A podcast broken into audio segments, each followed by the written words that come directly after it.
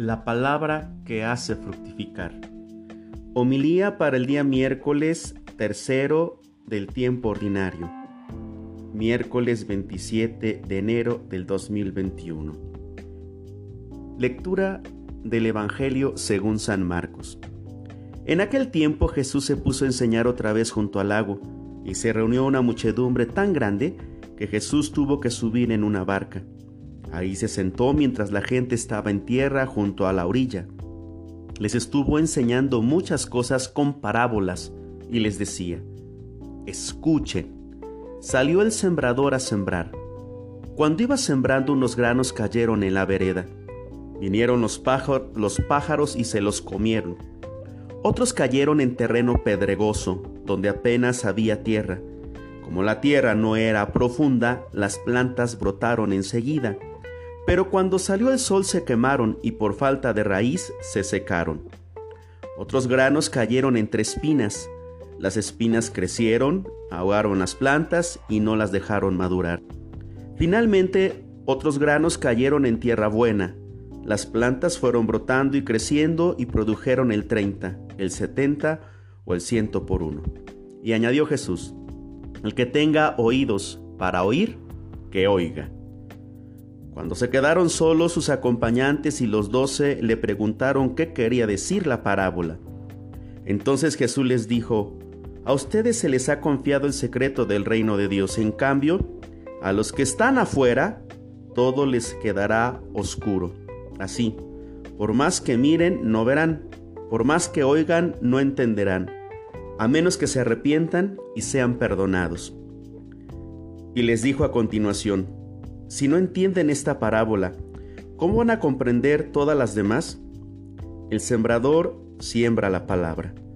Los granos de la vereda son aquellos en quienes se siembra la palabra, pero cuando la acaban de escuchar viene Satanás y se lleva la palabra sembrada en ellos. Los que reciben la semilla en terreno pedregoso son los que al escuchar la palabra de momento la reciben con alegría, pero no tienen raíces, son inconstantes, y en cuanto surge un problema o una contrariedad por causa de la palabra, se dan por vencidos.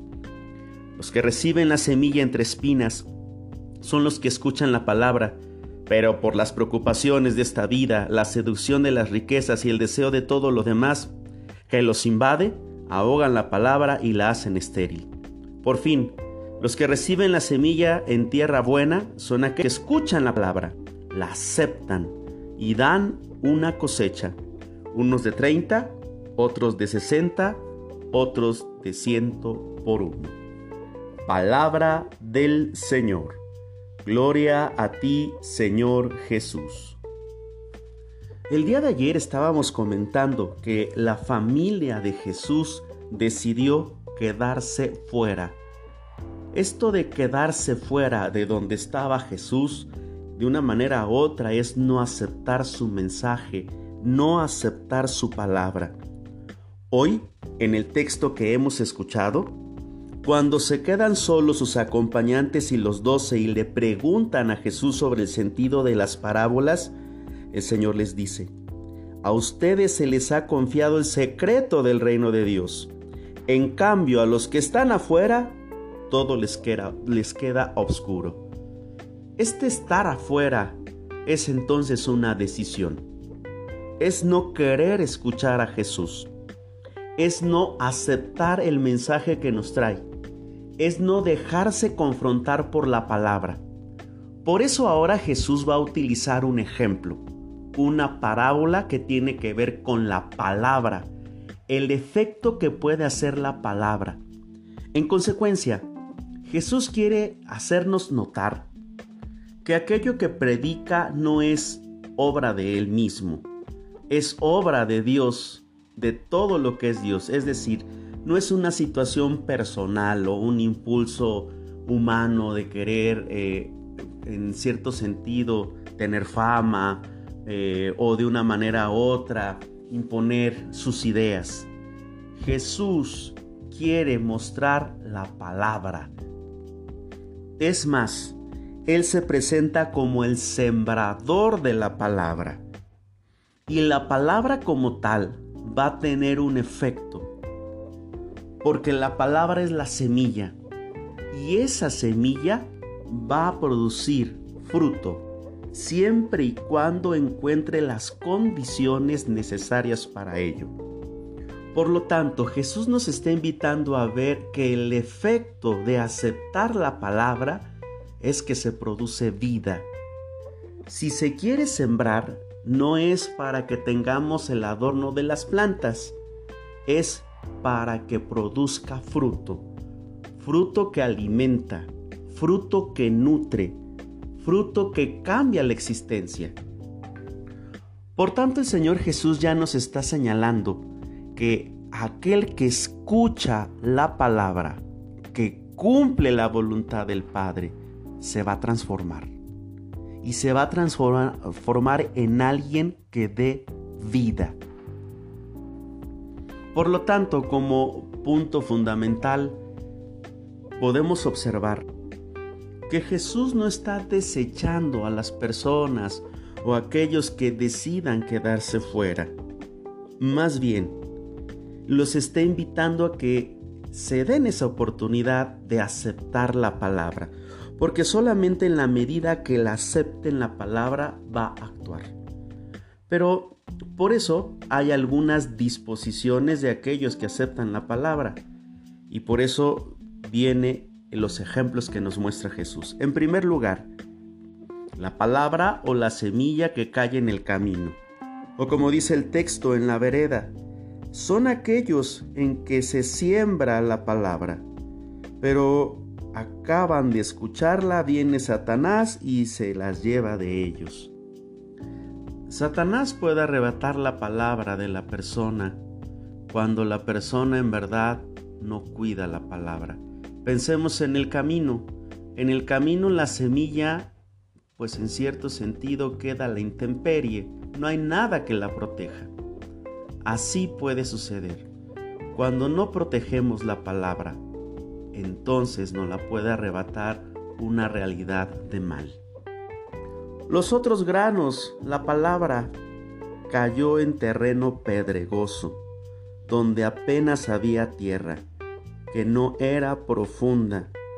Las plantas brotaron enseguida, pero cuando salió el sol se quemaron por falta de raíz y se secaron. Y nos recuerda el Señor Jesús que aquellos que reciben la palabra y se parecen al terreno pedregoso son los que le escuchan de momento y la reciben con alegría, pero no tienen raíces, son inconstantes. Y en esta inconsistencia podemos decir que de momento fue llamarada de petate, me llenó de alegría, de gozo, pero ahora tengo otras ocupaciones o o hay otras cosas que me llaman la atención y desiste. Aquí es importante descubrir que la palabra como semilla necesita tiempo para germinar, para desproducir. Hay que dar tiempo a la palabra, por tanto hay que ser constantes en el camino de la fe. Si hay alguien que no es constante, consecuencia, esa plantita que medio creció se va a morir o cuando surge un problema o una contrariedad por la palabra, dice Jesús, entonces se dan por vencidos. Otro tipo de personas que aparece en el texto, la palabra que cae entre espinos. Los espinos crecen, ahogan las plantas y no las dejan madurar. Y dice Jesús, que los que reciben la semilla entre espinos son los que escuchan la palabra, pero las preocupaciones de esta vida, la seducción de las riquezas, el deseo de todos los demás los invade y ahogan la palabra y la hacen estéril. En este sentido podemos tener en claro que al hablar el texto de preocupaciones, tiene que ver no solamente con estas necesidades vamos a decirlo, conscientes, sino también incluso inconscientes. Los propios miedos, mis propias limitaciones, a lo mejor el que sienta que no voy a poder responder, el que piense que soy pues una persona no muy grata a los ojos de Dios, todo esto frena. son los espinos. Y al frenar, no dejan crecer. Por tanto, hay que tener una actitud de abandono, de confianza, para que se pueda desarrollar la palabra. La palabra entonces es exigente, de suerte que me puede recordar constantemente que a pesar de la enfermedad, Dios me sigue amando. A pesar de los problemas, Dios está ahí y al final el que va a vencer no son los problemas, es el Señor. Por lo tanto, podemos hacer un recorrido. Quien cuida de la palabra. En segundo lugar, quien es perseverante y constante, quien realmente se abandona, puede llegar a ser tierra buena. ¿Y quién es tierra buena? Dice el Señor Jesús. Las plantas, las que fueron creciendo, brotaron, produjeron 30, 60 o 100 por uno. Y en ese sentido, lo importante no es la cantidad, 30, 60, 100, no importa. Lo importante es que produjeron, pudieron dar vida y de ellos se puede cosechar, se puede alimentar. Ellos son los que transforman. Para ser tierra buena, en consecuencia hay que superar los obstáculos que nos presentan las otras actitudes de frente a la palabra. Vamos a pedirle al Señor que nos conceda la gracia de ser aquellos que quieren estar dentro, aquellos que quieren escuchar la palabra, que quieren dejar que fructifique la palabra. Aquí es donde también el texto nos dice, si estos que están fuera se arrepienten, serán perdonados. Es decir, si se dan cuenta que es necesaria la palabra para su vida, en consecuencia, van a encontrar la paz. Hermanos, los animo a que sean perseverantes en buscar su encuentro personal con el Señor. Dice el Papa Francisco en aquel hermoso documento Evangelii Gaudium sobre la alegría del Evangelio, en el número 3, Invito a cada cristiana, a cada cristiano, en cualquier lugar y situación en que se encuentre, a renovar ahora mismo su encuentro personal con Jesucristo, o al menos a tomar la decisión de dejarse encontrar por Él, de intentarlo cada día, sin descanso. No hay razón para que alguien piense que esta invitación no es para Él, porque nadie queda excluido de la alegría reportada por el Señor.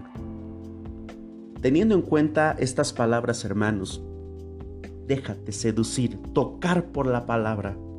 Persevera y vas a ver que el Señor hará grandes maravillas en tu propia vida. Que Dios te siga bendiciendo, que todos tengan una excelente jornada.